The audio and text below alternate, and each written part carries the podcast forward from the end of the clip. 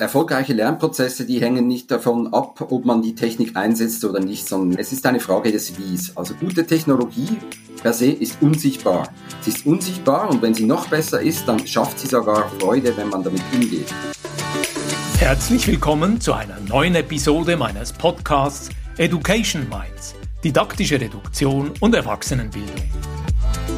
Ich bin Ivo Würst Trainer und Fachbuchautor und unterstütze Unternehmen, Institutionen und Bildungsorganisationen, ihre Arbeit im Bereich der Erwachsenenbildung zu professionalisieren.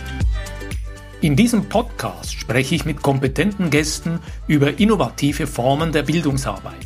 Du gewinnst wertvolle Hinweise und Inputs rund um das Thema didaktische Reduktion und Erwachsenenbildung. Ich freue mich, dass du heute wieder mit dabei bist.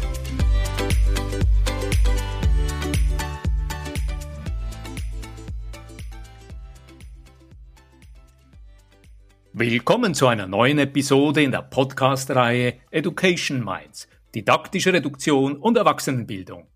Heute bei uns auf Besuch Roger Hubmann. Hallo Roger, willkommen zum Gespräch. Ja, hallo Ivo, ich freue mich hier zu sein. Vielen Dank. Roger, du bist vom Hintergrund Betriebswirtschafter und hast die letzten 20 Jahre in der digitalen Wirtschaft verbracht. Du bist Experte für EdTech-Projekte, Learning Management Systeme und adaptives Lernen. Du bist auch Gründer von Happy Students und als Dozent für Design Thinking und Agilität an verschiedenen Bildungsinstitutionen tätig. Roger, wie geht es dir gerade? Ja, lieber Ivo, jetzt muss ich schauen, dass ich die Antwort so formuliere, dass du die Fragestellung nicht bereust. Es geht mir bestens, weil du erwischst mich gerade in den Ferien. Das Wasser ist salzig, der Sonnenschein mehr als genügend. Also es kann mir nur bestens gehen. Wunderbar, das freut mich sehr. Roger, erzähl uns etwas aus deinem Leben. Ja, aus meinem Leben. Also ich habe ja schon als ganz kleiner Junge äh, eine, hatte ich eine ganz große Leidenschaft für alles, was digital, elektronisch funktionierte. Damals in so braunen Kisten, die C64 hießen. Und äh, ich habe dann mich immer sehr stark mit äh, so Homecomputern, den ersten auseinandergesetzt, habe dann mich zum Betriebswirtschaftler ausgebildet. Aber irgendwie diese Faszination für die Technik, die Informatik, die damals noch sehr kryptisch war, hat mich immer begleitet, obwohl ich dann Richtung Marketing und Produktentwicklung gegangen bin. Und dementsprechend ist so mein beruflicher Weg äh, immer so an der Schnittstelle zwischen Informatik und äh, dem Bild nach außen, also Kommunikation und Produktentwicklung gewesen. Ich habe viele Jahre im Ausland gelebt, ich komme aus Zürich, bin jetzt seit mittlerweile zehn Jahren auch zurück. Vor allem in Spanien habe ich lange gearbeitet und äh, freue mich jetzt wieder hier zu sein. Roger, aus unserem Vorgespräch habe ich von dir erfahren, dass du ja wirklich eine große Bandbreite an Erfahrungen mit digitalen Anwendungen mitbringst. Ich habe auch herausgefunden, dass du seit acht Jahren bereits in der Erwachsenenbildung als Dozent unterwegs bist. Du verstehst ganz viel von gelingender Erwachsenenbildung. Meine Frage an dich, welche Rolle spielt Technik für erfolgreiche Lernprozesse? Ja, also erfolgreiche Lernprozesse, die hängen nicht davon ab, ob man die Technik einsetzt oder nicht, sondern es ist eine Frage des Wies. Also gute Technologie per se ist unsichtbar. Sie ist unsichtbar und wenn sie noch besser ist, dann schafft sie sogar Freude, wenn man damit umgeht. Aber ein Lehrinhalt wird nicht besser oder schlechter durch Informationstechnologie. Man muss hat eine andere Herangehensweise. Und deswegen ist Technologie immer ein Diener. Ist ein Diener, der besser eingesetzt werden kann oder weniger gut eingesetzt werden kann. Und äh, was wir definitiv hinter uns haben, ist die Technologie, die mühsam ist zu bedienen. Heute ist sie mindestens unsichtbar oder sie macht sogar Freude bei der Bedienung. Mit Technologie meine ich auch Software. Das ist ein schöner Gedanke, mehr Freude in den Lernprozess holen.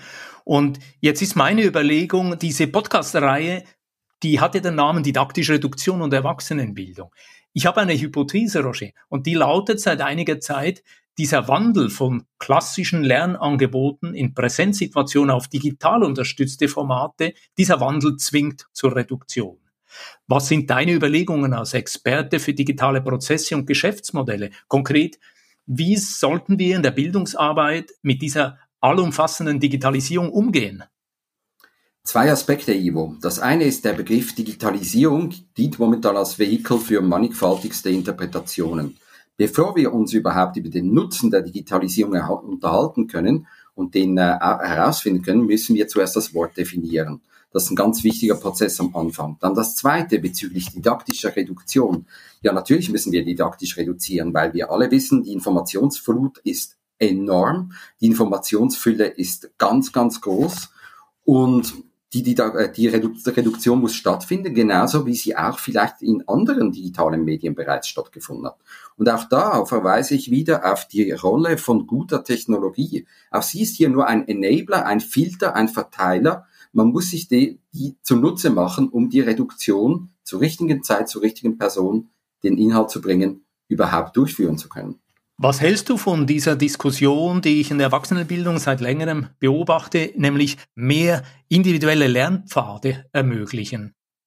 Ich glaube, diese individuellen Lernpfade sind einer der Schlüssel, wie man die digitale Reduktion vornehmen kann. Und eigentlich, wenn man mit dem Blick auf andere Branchen geht und andere Wirtschaftsbereiche, es findet ja zunehmend eine Individualisierung der Produktleistung, der Informationsleistungen und somit auch der Lernleistungen statt. Alle diese Möglichkeiten erfordern hochstrukturierte Prozesse, die automatisch ablaufen und diese passieren in einem Framework wie beispielsweise eine Lernplattform. Und eigentlich ist nur die Vorbereitung, weil wir werden demnächst mit Artificial Intelligence, mit Datenanalyse, Lernanalyse im großen Stil beginnen zu arbeiten. Es lohnt sich also, sich damit auseinanderzusetzen und damit für die Zukunft zu rüsten. Roger, du hast vorhin diesen interessanten Begriff Enabler-Technologie verwendet. Ich würde gerne nochmal zu diesem Stichwort zurückkommen und dich fragen, was genau meinst du, dass Lernplattformen ermöglichen sollen? Ja, mit Enabler meine ich, dass solche anspruchsvolle Prozesse wie die digitale Lehre oder überhaupt die Lehre braucht ein, ein Framework, wo das Ganze drin stattfinden kann. Das Ganze muss, dieses Framework muss sehr zuverlässig passieren es geht nicht nur um Benotung, es geht in Zukunft auch um Kompetenzerhebung, es geht um Motivation und Kommunikation. Und in diesem Sinne braucht es gute Technologie, die diese Funktionen bereitstellt und natürlich auch Implementationsdienstleistungen, damit die Menschen damit umgehen können. Und so schafft sich dann ein Bildungs eine Bildungsinstitut das Framework oder sagen wir das Haus, um diese Analogie zu benutzen, um wirkungsvoll lehren zu können darin und den Informationsaustausch zu organisieren. Das gefällt mir sehr, deine Erklärung. Weißt du, ich mache ja verschiedentlich auch Beobachtungen, Beobachtungssituationen, wo ich bei Erwachsenenbildern auf Besuch gehe und eine Rückmeldung gebe. Und manchmal greife ich dann so ein Stichwort auf und sage, wir sind doch auch Gastgeberinnen und Gastgeber. Das heißt, im Idealfall schauen wir für Luft, Licht, Wasser und wir sorgen für einladende Verhältnisse. Und ich verstehe dich so, die Lernplattformen sollen eben auch so gestaltet sein, dass es Menschen Freude macht, dass es Spaß macht, dass sie sich darin gerne bewegen und darin Zeit verbringen. Ganz genau. Also das ist der Gedanke, der dahinter steht, weil eigentlich ist es ja alles schon genügend kompliziert und äh, machen wir doch auch den digitalen Lernraum so einladend und auch so strukturiert, dass wir uns nicht mit den, sagen wir mal, minderwertigen alltäglichen Problemen auseinandersetzen müssen, sondern dass so einfach eine gewisse Grundstruktur funktioniert. So wie eine Heizung in einem Schulhaus und das Wasser auf den Toiletten beispielsweise. Und äh, so soll natürlich eine Lernplattform auch gestaltet sein, weil es ist auch eine Struktur, wo Prozesse dahinter stehen, die Gestaltungsfreiräume schaffen. Also je besser so die, die normalen Aufgaben funktionieren über die Lernplattform, desto mehr Gestaltungsspielraum bleibt für Dozierende und für Lernende, um gerade die digitalen Möglichkeiten neu zu interpretieren. Roger, zu Beginn bei der Anmoderation habe ich dich ja auch als Experten für Design Thinking. Du bist selber Dozent in diesem Fach vorgestellt. In meinem Fachbuch Mini-Handbuch Didaktische Reduktion, das im Februar von diesem Jahr beim Belz Verlag erschienen ist, habe ich im Schlusskapitel über die Methode Design Sprint geschrieben. Design Sprint kombiniert für mich nach meinem Verständnis ja methodische Ansätze aus dem Design Thinking, aber auch agile Methoden aus der Softwareentwicklung, um beispielsweise ein Online-Lernangebot zu gestalten. Meine Frage an dich, was ist dein Verständnis von Design Thinking und wie gehst du konkret vor, wenn du an die Planung und Konzeption von neuen Projekten gehst? Ja, also nach meiner Auffassung ist Design Thinking die einzige Methode überhaupt, wie man der zunehmenden Komplexität von, äh, in der Gestaltung von Projekten, Lerninhalt überhaupt begegnen kann. Das Prinzip ist ja eigentlich das äh, ein ähnliches wie in der didaktischen Reduktion. Man geht sehr schnell in Dialog mit den Stakeholdern und man statt in einem linearen Prozess erarbeitet man in einem Kreislaufprozess eine immer neue Version und gleichzeitig nähern sich die Stakeholders an in der Vorstellung des Endproduktes. Und zudem durch diese nichtlineare Aufarbeitung können wir dem zunehmenden Komplexitätsgrad, den Projekte per se haben, immer wieder agil begegnen.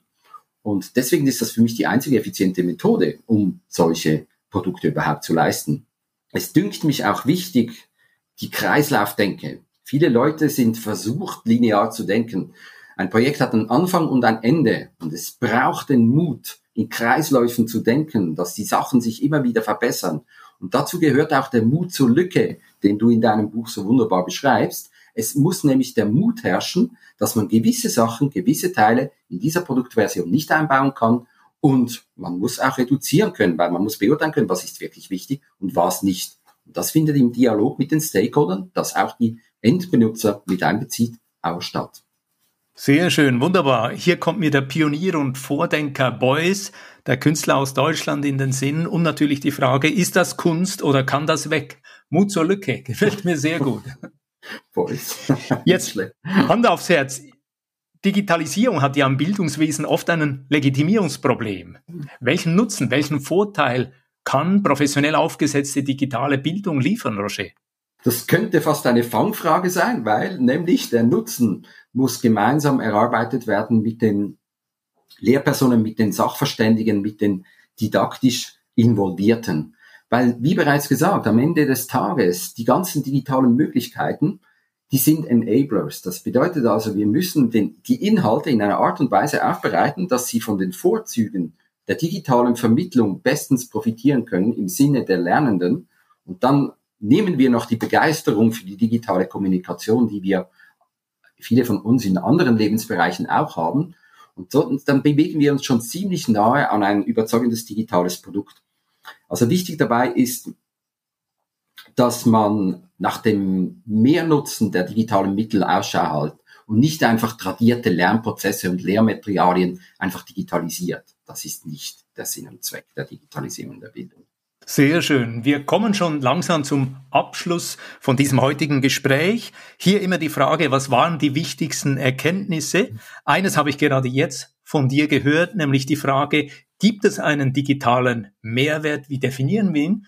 Mich nimmt Wunder aus deiner Sicht. Was sind die wichtigsten Erkenntnisse, die wir heute mitnehmen können? Erkenntnis eins ist, schauen Sie zuerst nach dem Nutzen der digitalen Hilfsmittel, die Sie einsetzen setzen Sie nicht einfach digitale Hilfsmittel ein und setzen Sie tradierte Lehrmittel oder Lehrpfade darauf auf, sondern es geht darum, zuerst zu schauen, was ist denn mit den neuen digitalen Hilfsmitteln möglich und können wir daraus einen lehrmäßigen Nutzen daraus ziehen. Das ist Punkt eins. Zuerst nach dem Nutzen fragen und dann neu interpretieren. Der Punkt zwei ist, digitale Lernräume sollen genauso einladend und äh, freundlich sein, wie wir es auch in der realen Welt kennen. Es gibt keinen Grund, weshalb wir die Begeisterung, die wir alle haben für digitale Kommunikation, nicht auch in Lernprozessen einsetzen sollten. Wunderbar, das ist doch ein schönes Schlusswort. Mehr Freude auch bei oder gerade auch in digital unterstützten Lernprozessen. Roger, vielen Dank für dieses interessante Gespräch. Ich danke dir, Ivo, für die Gelegenheit und den freundlichen Austausch. Am Schluss immer der Hinweis, wo kann man dich erreichen? Ja, es gibt zwei Wege. Das eine ist äh, www.happystudents.eu. Da findet ihr unsere Webseite und unten ist auch ein Kontaktvereinbarungsformular. Äh, einfach einen Termin schnappen und äh, wir können uns gerne auf einen digitalen Kaffee zusammensetzen. Des Weiteren würde ich mich auch über eine Verlinkung auf äh, LinkedIn äh, freuen. Und zwar einerseits unter meinem Namen Roger Hubmann oder auch über die Firmenseite Happy Students. Roger, vielen Dank und weiterhin alles Gute. Ja, das wünsche ich dir auch. Vielen herzlichen Dank. Wenn dir diese Episode gefallen hat, dann abonniere diesen Kanal und leite diese Folge an eine Person aus deinem Netzwerk weiter. Wenn dir diese Podcast-Folge gefallen hat, dann freue ich mich über einen Like und eine positive Bewertung auf Apple und Spotify. Mehr Informationen zu mir und meiner Arbeit findest du auf www.education-minds.com und auf LinkedIn. Alle Links findest du immer auch in den Show Notes. Ich freue mich, dich auch in der nächsten Episode wieder mit dabei zu haben. Bis dann, dein Gastgeber Ivo Würst.